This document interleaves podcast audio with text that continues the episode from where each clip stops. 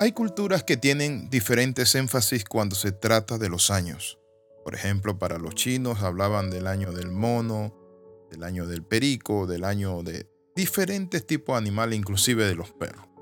Pero hoy vamos a hablar no del año de los monos, ni de los pericos, ni de los perros. Hoy vamos a hablar el tema titulado ¿Qué año es? La pregunta que debemos hacernos es ¿qué año es? ¿Por qué? La Biblia dice que para uno hay diferencia de años, para otro todos los tiempos, los años son iguales.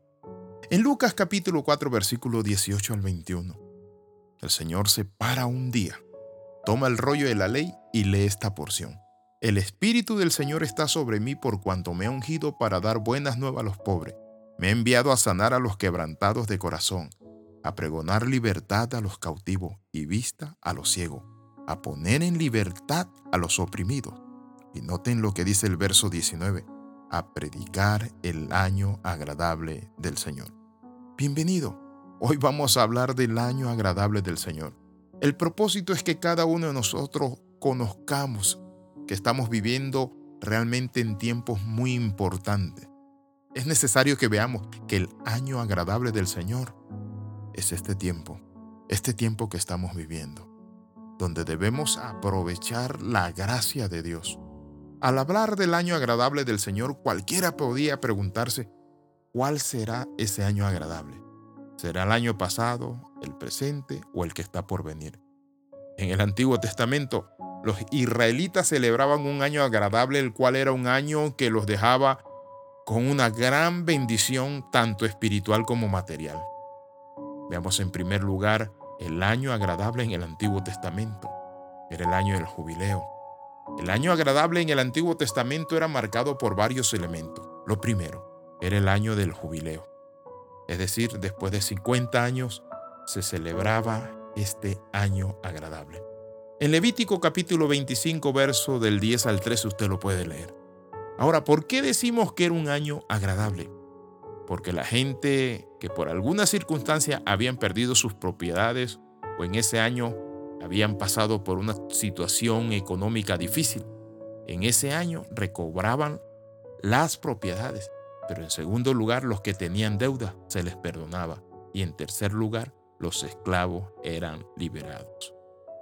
El año agradable vino Jesús a instituirlo.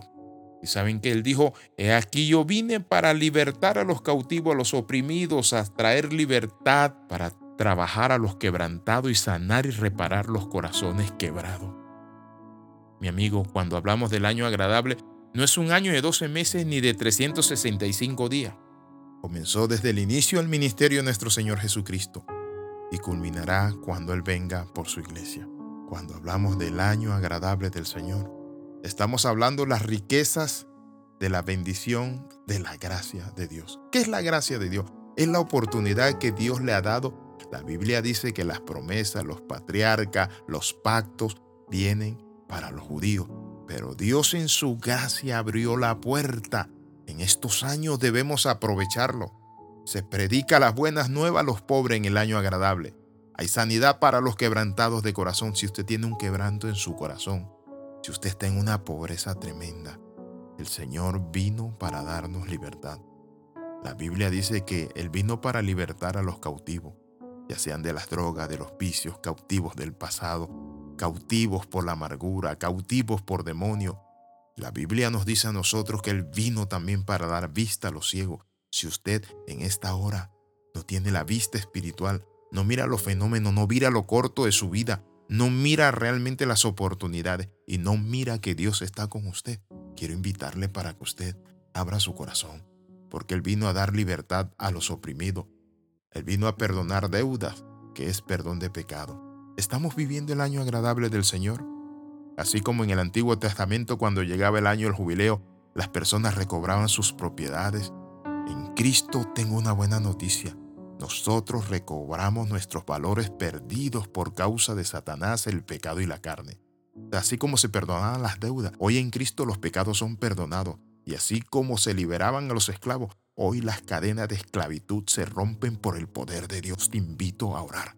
Padre, en el nombre de Jesús, Dios mío, usted vino para proclamar el año agradable. Yo no tengo por qué vivir lejos de casa, perdido, sin luz, amargado, dañado, herido, lastimado. En el nombre de Jesús en esta hora abro mi corazón y te pido perdón. Llénalo. Amén y amén. Bendiciones de lo alto. Si usted hizo esta oración, quiero compartirle esto escríbanos al más 502 42 45 60 89 y le vamos a enviar un estudio. Que el Señor me lo guarde. Y recuerde las 13, comenta, comparte y crece. Comenta con amigos, familiares, vecinos. Manda estos devocionales a otras personas y extendamos el reino. Que el Señor bendiga a todas las naciones que nos escuchan. Le saluda el capellán internacional Alexis Ramos. Un abrazo.